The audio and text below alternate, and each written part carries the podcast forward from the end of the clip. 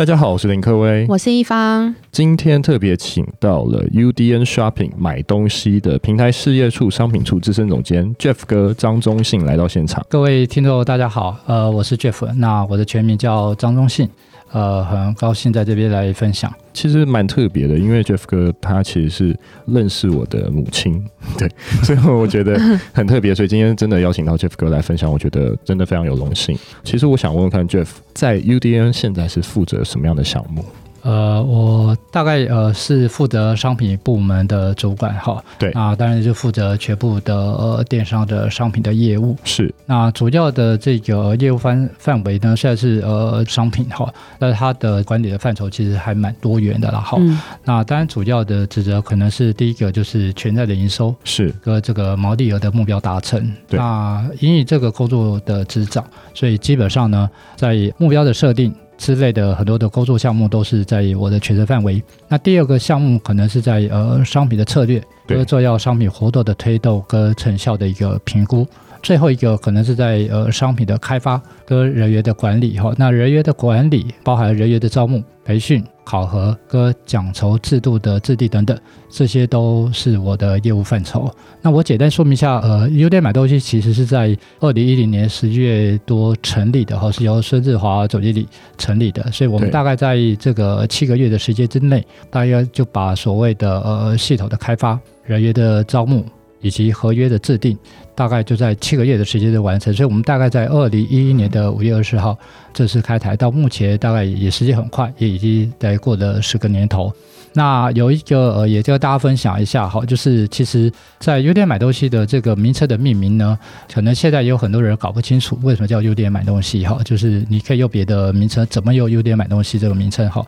那基本上呢，呃，因为呃 UDN 买东西是报系的一个单位，对，那联合报主要是新闻媒体，是。那为什么叫买东西呢？第一个就是早期呃民众去买东西要到东市、西市，对，所以买东西跟南北货。是因为这样而来，嗯，啊，因为我们就在买东西，对，买东西基本我们在卖东西，所以基本上呢，买东西就由这样衍生而来。那因为呃买东西的英文就是 shopping 嘛，嗯，那我们在这个联合报的大家庭里面，所以原我们的名称英文就叫 UDN Shopping，中文就是 UDN 买东西。哎，这个让跟大家分享一下。好，那我其实蛮想问 Jeff 哥，因为今天其实我们主题是把它定调成就是电商品牌要怎么找到电商的人才，那电商的人才大概有什么样的工作项目或是职位，大家可以分享。OK。好，我想这个呃，这十多年来的各个产业都往这个电子商务来发展，是那涵盖的范围其实也非常的多元，包含呃现在比较多的外送啦，好以及这个跨界等等之类的。那整个产业链呢，从供应商这个角色到平台端的这个角色，其实在各个角色的过程里面呢，也有各种不同的这个职能的需求。那我想说，这个呃，组织中对于从业人员的专业具备的职能，其实差异还蛮大的哈。不管是前期单位、后期单位、财务单位，其实都不太一样。那我想，呃，Kevin 这边提到，就是我们从这电商平台这个角色来看，对于我们来说，我们的人员大概组织上面是什么样的一个呃配置的哈？是。那我也想说，以这个业务单位来说呢，其实基本上我们是商品部门。那商品部门其实是一个呃营业部门。那依照目前为止，大部分的综合型平台，呃，像这个 UDN、Momo、PC、雅虎，那我们大部分的组织架构在业务单位是所谓的营采合一。那大家什么叫营采合一？对，就是营业跟采购会是由相同的单位来做推动。对，哦、早期呢，大家为了呃这个防弊心力，那可能就是营业是营业单位，采购采购单位。这个有点像这个呃类似像百货公司也好哈。早期我待在呃百货公司部门。对，那百货公司呃实体的这个采购呢，就是采购会是一个独立的一个单位。营业销售会是由百货公司的分店来做负责，所以他不负责采购作业。那采购作业在实体可能就是一个商品开发招商，对，在网络呢电商平台，我们其实就是品类的开发跟销售哦这样的一个角色。所以在呃业务单位呢，主要是负责这个营收的目标。那在职能上面分商品企划、产品经理、资深产品经理，好，那副总监、总监之类的这样的一个职务。那以商品企划来说呢，因为呃各个呃一些的通路大部分还是就商品企划这个职称。是。那商品企划的职务的内容，主要是要协助产品经理来推动这个业务的发展。好，那另外呢，包含这个活动的提案。好，那活动提案跟执行呢，基本上呢，不会是由自己来做设计制作，嗯，它可能会有跨单位的沟通跟设计单位的沟通。嗯哼，那目前大部分都是由一个独立的设计单位。对，所以商品企划的工作沟通就变得非常重要。他必须把他的提案的内容变成一个由另外一个跨单位来制作，变成具象化的东西，然后去执行。那这个是商品企划的工作之一。对，那第二个呢，会有所谓的广告 banner 的制作。嗯，那因为目前为止，我们电商平台的运作的速度其实是快的哈。举例来说，我们要做一个商品的变价，呃，实体卖场的变价肯定就是要贴标吧。我现在是一千块，我打折变成九百块，那我可能就标要贴，要去换标，每个商品要去贴。但网络的变化速度很快，我们呢就是商品价格做一个变价的动作。可是呈现在顾客面前，如果有一些广告，那可能实体的卖场它可能叫 POP，一些的露出的部分，可能我们上面就做价格的一些异动。所以呢，有些 banner 的制作呢，不太可能全部由所谓的独立的设计单位来制作，嗯，就会由这个商品企划头人来做简单的做编修，所以基本的这个美编的能力也必须要具备的哈。那再来就刚才提到的东西都做好了，那他要做曝光嘛？对，他曝光以电商平台其实没有大家想的全部都自动化。有一些曝光的位置，广告的设定必须由人工来做设定，所以这个工作也会由商品企划来做制作和设定。那这个是在呃商品企划的工作的范围也好，这个只是呃因为时间有限，我大概简要的说明这几个项目。再来就是产品经理，对，那产品经理基本上呢，其实就是有采购的这个权限哈。那目前为止，各个 EC 通路的产品经理大部分其实都有做采购。那我所谓的采购可以分两个，一个叫做招商，第二个呢叫实质采购。也就是说，其实现在很多的 EC 通路，从早期转单销售、入库销售，到现在为了备货以及掌握独家的货源，现在很多的 EC 通路都跟原厂直接做买断的一个动作。对，所以这个其实就是跟实体的采购是一模一样的哈。那当然，这个呃采购上面的能力，也就是产品经理非常重要的一个这一个职责。那有些一稀透露名称叫产品经理，那以呃我们现在知道的以这个 Momo 为例，它可能就叫 MD。对，好，那但对其他的除了 Momo 以外，大部分的职称应该还是叫产品经理或者所谓的商品经理。是。那该提到的，除了这个商品的开发跟销售以外呢，其实它主要还有一个资源的配置、广告的配置，对，跟所谓的活动效益的评估。呃，因为其实是呃，电商其实蛮科学化的啦，所以它并不是像传统一样，顾客买的什么东西我们不知道，有多少人看了不知道。好，那以 UDN 为例，其实我们所有的产品经理。我们是有开所谓的 Google 的权限，嗯哼，好，Google GA 的权限，让我们的 PM 知道为什么要开这个权限，开这个权限才能够让 PM 理解到底这个页面有多少人点击，对，点了之后到底停留的时间多久，对，东西到底卖不卖，离开率是多少，跳出率是多少，这些数据其实对于电商来说，以我的个人那么多年的经验来看，我觉得这个事情是挺有趣的啦。那因为其他的 EC 通路，其实在权限上面并没有开放 PM 有这样的权限，有可能比较高阶主管会有，但是基层的这个产品经理是没有权限。就我知道，应该各 EC 通路大部分的 PM 是没有这样的权限哈，这个可以跟大家分享。嗯、那刚才提到的另外一个，在以组为单位呢，各个商品的类别我们都会有组长。那呃，各一些通路的职称。不尽相同，嗯哼，呃，以 UDN 来，呃，买东西来说，我们会有资深产品经理，对，啊、呃，那会有副总监的职责担任这个角色，对。那以这个 P 秀或者是这个雅虎为例呢，他们有的也是资深产品经理或者副总监、总监，差不多这样的职称。但以 Momo 为例，它可能以课为单位，对，啊、呃，它的这个组织的名称是比较不太一样，它会以课长的职称，那它的上层会有部长这个角色。比方来说，诶，这个山西的类别会有个部长，对，山西下面可能会再分所谓的课，比方说笔电课或者是所谓的周边，周边之类的。对，好，那以我们来说，会有一个组。那以貔貅来说，他们的简称可能就叫组头吧。我们大家在这个产业，嗯，呃，我知道他们大概都会有组头的简称来称他们的组长。那在上层可能就会有我该提的，就是呃总监啊、部长以上的这样的职务。那各个职务的主要的职能区分，就是管理跟呃协助。下层的单位能够达成整个营收目标的掌握，所以组织大概是这样的一个区分。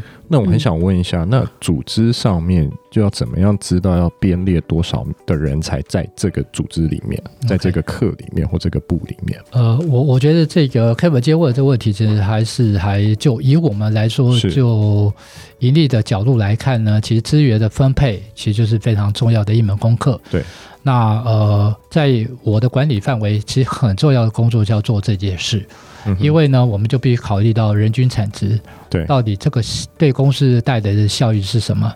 有些商品线的效益是不见得会有所谓的好的这个毛利。举例来说三 C 类的商品，它其实毛利率大家知道都不是很好，可是它又让顾客能够立即的购买。导流的效果相对是有的，对，所以它的目的不一样。那有些企业可能为了营收，它必须快速的让营收上起来，所以它可能在呃三 C 类的琢磨比较深一点。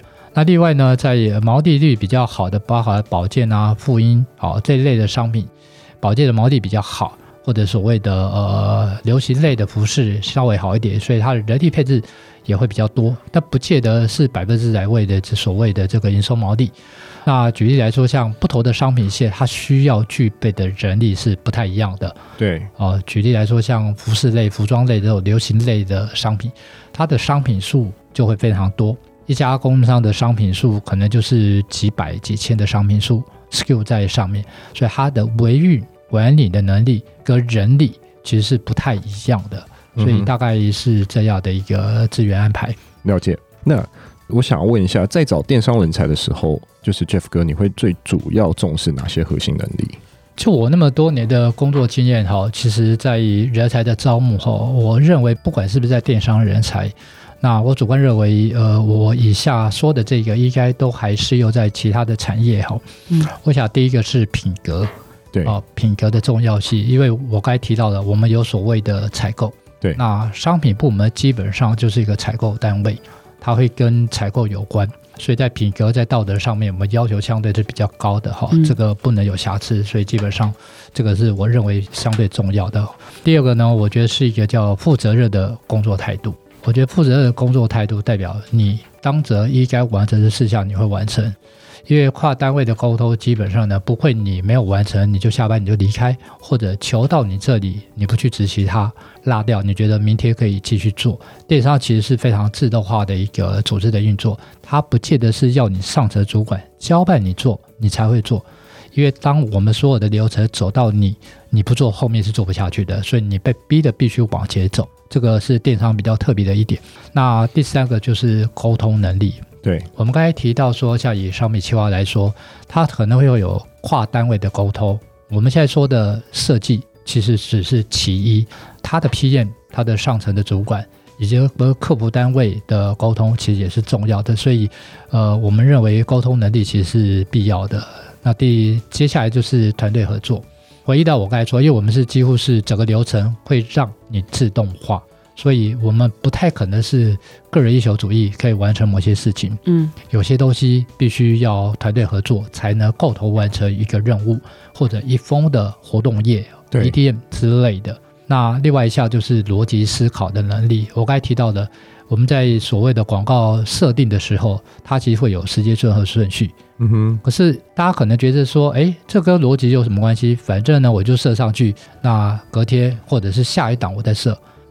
其实，因为当你的设定很多的时候，它除了有所谓的表单来管理，你是不是已经设定好之后，你脑袋的逻辑必须清楚，否则先后顺序会弄错。比方说，我现在的广告就是举例来说，我需要呃设定导到一个叫逻辑的滑鼠。嗯哼。如果东西设错了，我跑到一个叫微软的滑鼠，嗯，这个对我们来说是非常重大的瑕疵和错误，就是架构的逻辑要很清楚。是是是。最后有我刚才提到的是说，以 P N 的角色来看呢，他承担所谓的全站或者该类别的所谓的业绩毛利额的这个目标。所以对于 PM，我们的要求是你必须要有非常强烈的企图心。那这件事情呢，在在业务的单位呢，对我们来说这是比较重要的人格特质。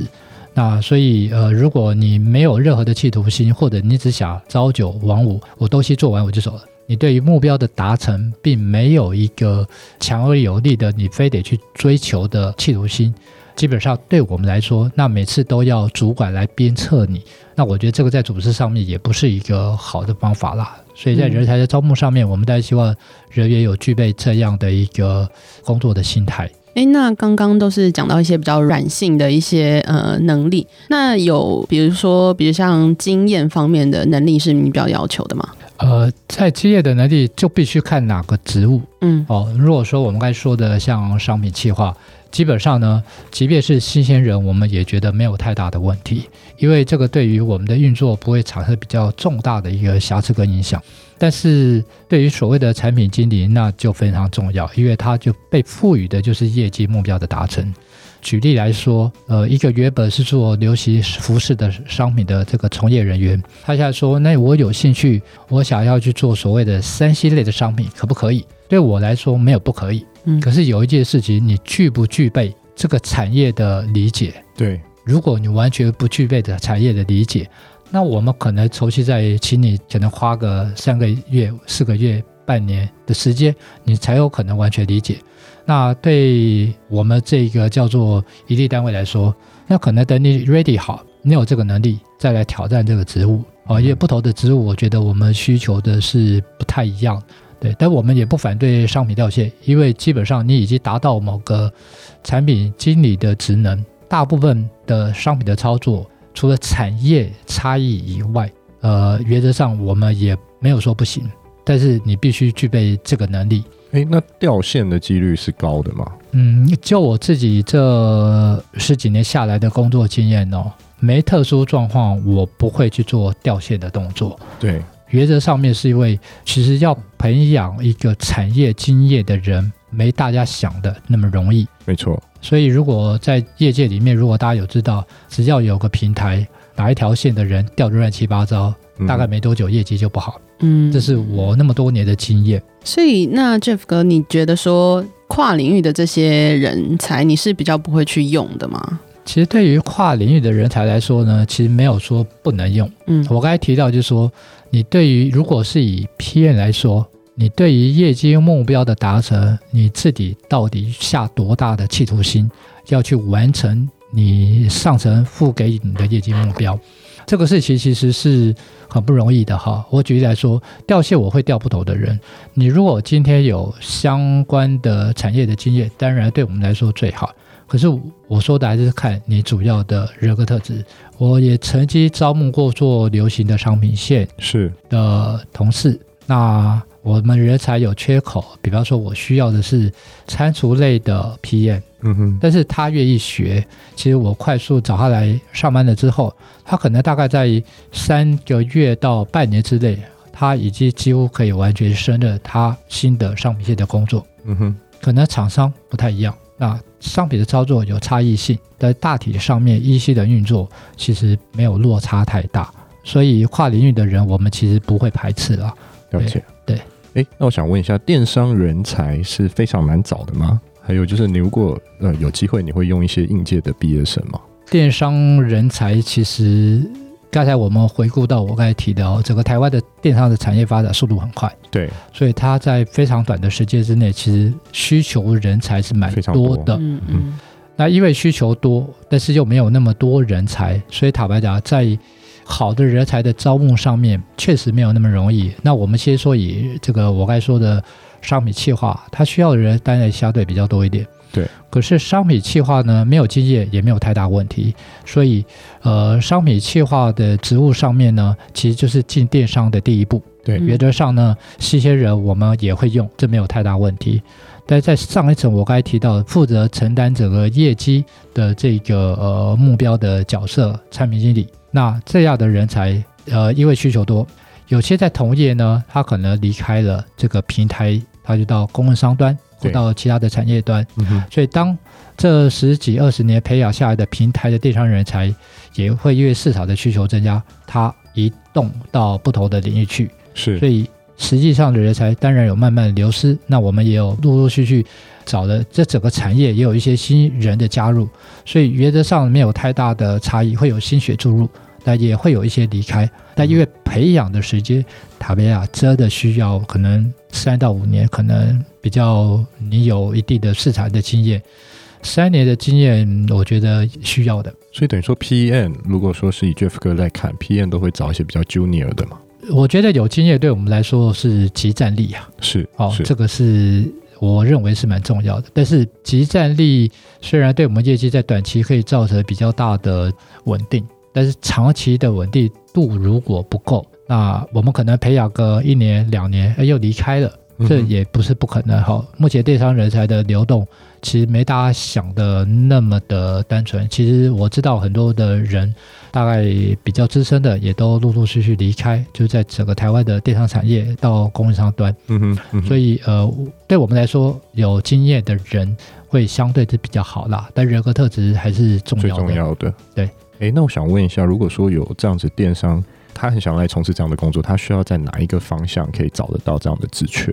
我想在这个以我们自己在这个招募人才的这个管道哈，大概还是从传统的这个人力银行，不管是一零四一等等之类的哈。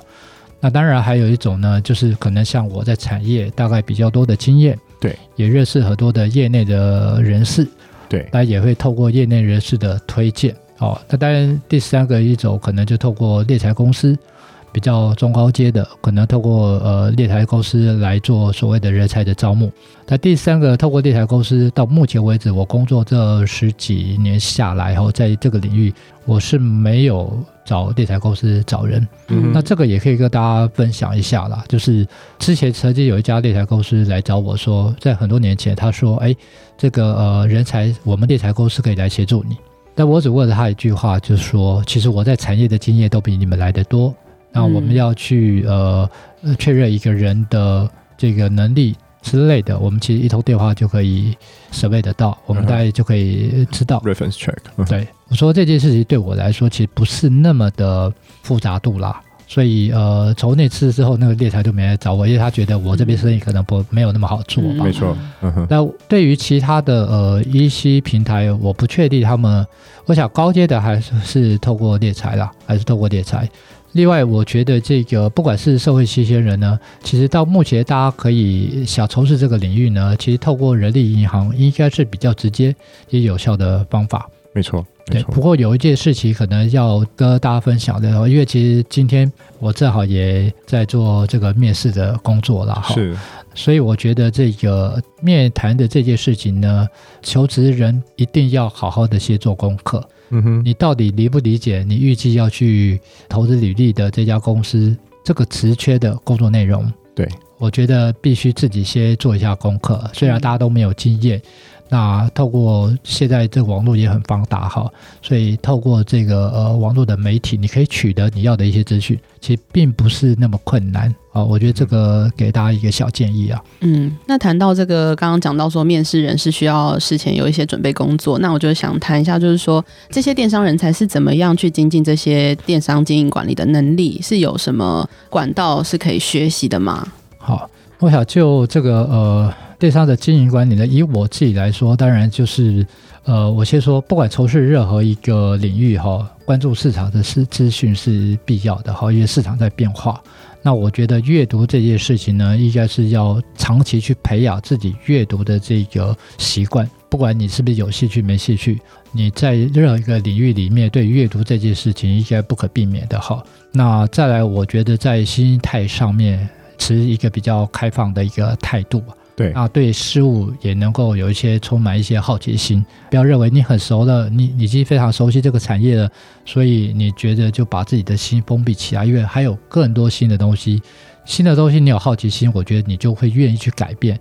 那就像以我自己为例啊，其实我在我的商品部门的呃群组里面，大概有几十个人的群组，我自己看到的，不管去实体的店面也好啦，市场的资讯啊，看电视的新闻报道，我其实都会截图拍影片，直接传给我的同仁哈。那我想，毕竟市场不断的一个变化。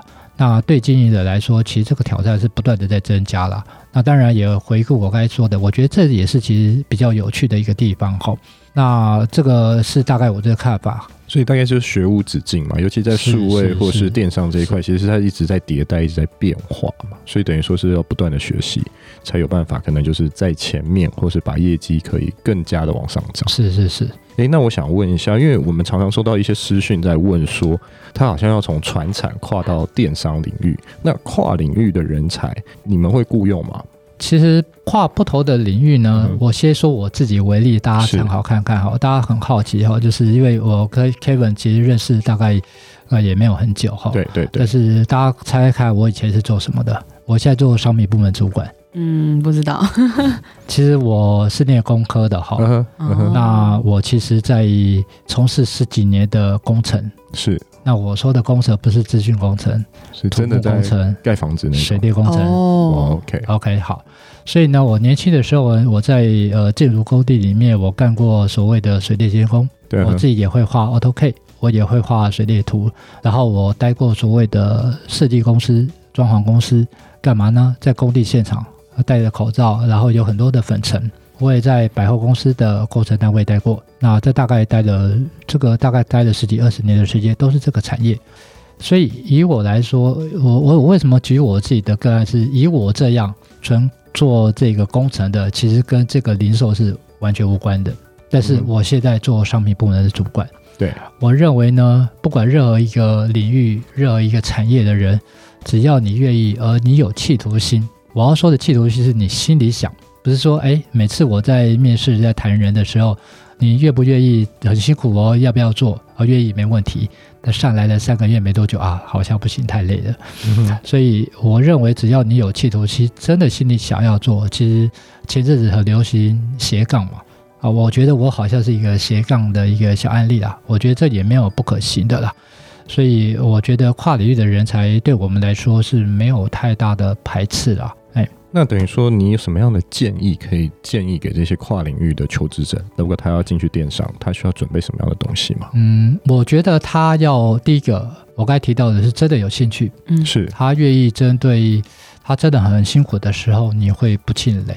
嗯、第二个呢，有兴趣之后呢，也许你可以针对这个产业呢，去读一些相关的一些资讯哈，或者所谓的一些。课程，比方说，呃，像呃，我比较建议的哈，就是包含像 GA 的课程，我觉得都可以去上。那我也不特别推荐是哪一个 GA 的课程，因为我觉得分析的课程有很多的行销公司，没错，都有在教授这个课程。对，所以自己可以去准备你信任的行销公司，或者如果你朋友推荐的。那第二个呢，在呃，因为那么多年的这个呃经验呢，书籍的推荐，我可能会小建议啊，就是说商品销售其实多。跟人的互动，嗯哼，那我大概在很多年前，我看了一本是这个奥美的策略长呃叶明贵写的书。那叶明贵呃策略长，他基本上在这个产业也待了三四十年的经验哈，我想广告业应该大家都清楚哈。那他呃花了很多的心血写了一本书，书名叫做《品牌的技术和艺术》，向广告鬼才叶明贵学洞察力与故事力。嗯，这本书我觉得在行销上面，我觉得应该是还蛮受用的啦。虽然这本书也是很多年前出版的书，但我认为他的核心的精神其实是蛮好的。再来是他的书其实并不厚，很多人写书会洋洋洒洒的写。写了很多，对。那我想这个呃叶明贵呢，这个策略长他把三十多年的这个广告的精华浓缩在大概三百多页左右的这个书籍里面，嗯、我觉得这个对大家来说不会是一个负担呐。如果有兴趣可以看一下。那另外在这个呃我目前的这个业务呢，撇下这个管理的范畴比较多，是哦，detail 的东西大概比较没有在在意那么多哈。那我大概在多年前大概有看了大概两本书了哈，这个也可以给大家一个建一个参考哈。第一本呢叫做《仆人修炼与实践》，嗯哼，好，那另外也是同一个作者，他写了《仆人修道院的领导启示录》。那这个作者是 James C. Hunter，好，他写的这两本书。那呃，我觉得对我来说，在早期很多这在十几年前的书，好，十几年前我看的时候没有特别的体会。那这么多年下来，我的小孩子也都已经大了哈，现在都已经大学。那小的今年也学测。那呃，稍微可以体会一下这本书的作者的一个用心跟立意哈。那我想很多事情也许可以马上就可以去学习跟这个完成。但我想他这两本书写的是仆人式的一个领导的一个方式哈。那他比较强调是一种奉献的一种精神。那因为我的小孩现在也大概大了哈，所以像类似这种以爱为出发点，那你对于团队的那种心情，你会表现于在你的管理的职能上面。我想你的同事、你的部署和团队成员会理解这个主管你的用心，所以这两本书是我觉得还蛮不错的，大家可以参考一下。好，所以等于说跨领域的人要转到电商，他其实最重要就是要跳出舒适圈。还有就等于说，他需要学无止境，一直不断的学习。是是是。那节目到最后，我其实想要问 Jeff 哥最后一个问题，就是 UDN 接下来有什么样的计划吗？因为我现在的职掌是 UDN 买东西的商品部门的主管，是。那呃，其实我们在呃过去的这一两年，其实有做了整个组织上面的一些策略的发展，哈。是。那我们在目前呢，在前一两年大概也有做了一个代理业务的新的事业，对对对，对，对。那目前也在推动，会由另外一个单位来做这个业务的推广。嗯哼。那至于在呃今年度新的这个事业的发展呢，因为也还没完全对外。公开，所以总经理呢，其实在今年也有新的策略的发展的意图。那在这边因为还没尚未对外公开，所以我大概也不方便再透露。不过就整个 UDN 买东西的经营过程里面呢，我们可以理解的是，这个人要能够留住，你必须去理解顾客，对，以顾客为出发点，对，你才能够掌握顾客。那整个呃数据的分析还是电商的最核心的一个价值。所以原则上，整个报社也好，买东西也好，基本上数据的分析对我们来说其实是最关键的。哇，今天真的内容非常的精彩，我们谢谢 Jeff 哥来到我们的现场，我们谢谢他，谢谢。哎，谢谢听众，哎，也谢谢呃各位的这个邀请，谢谢。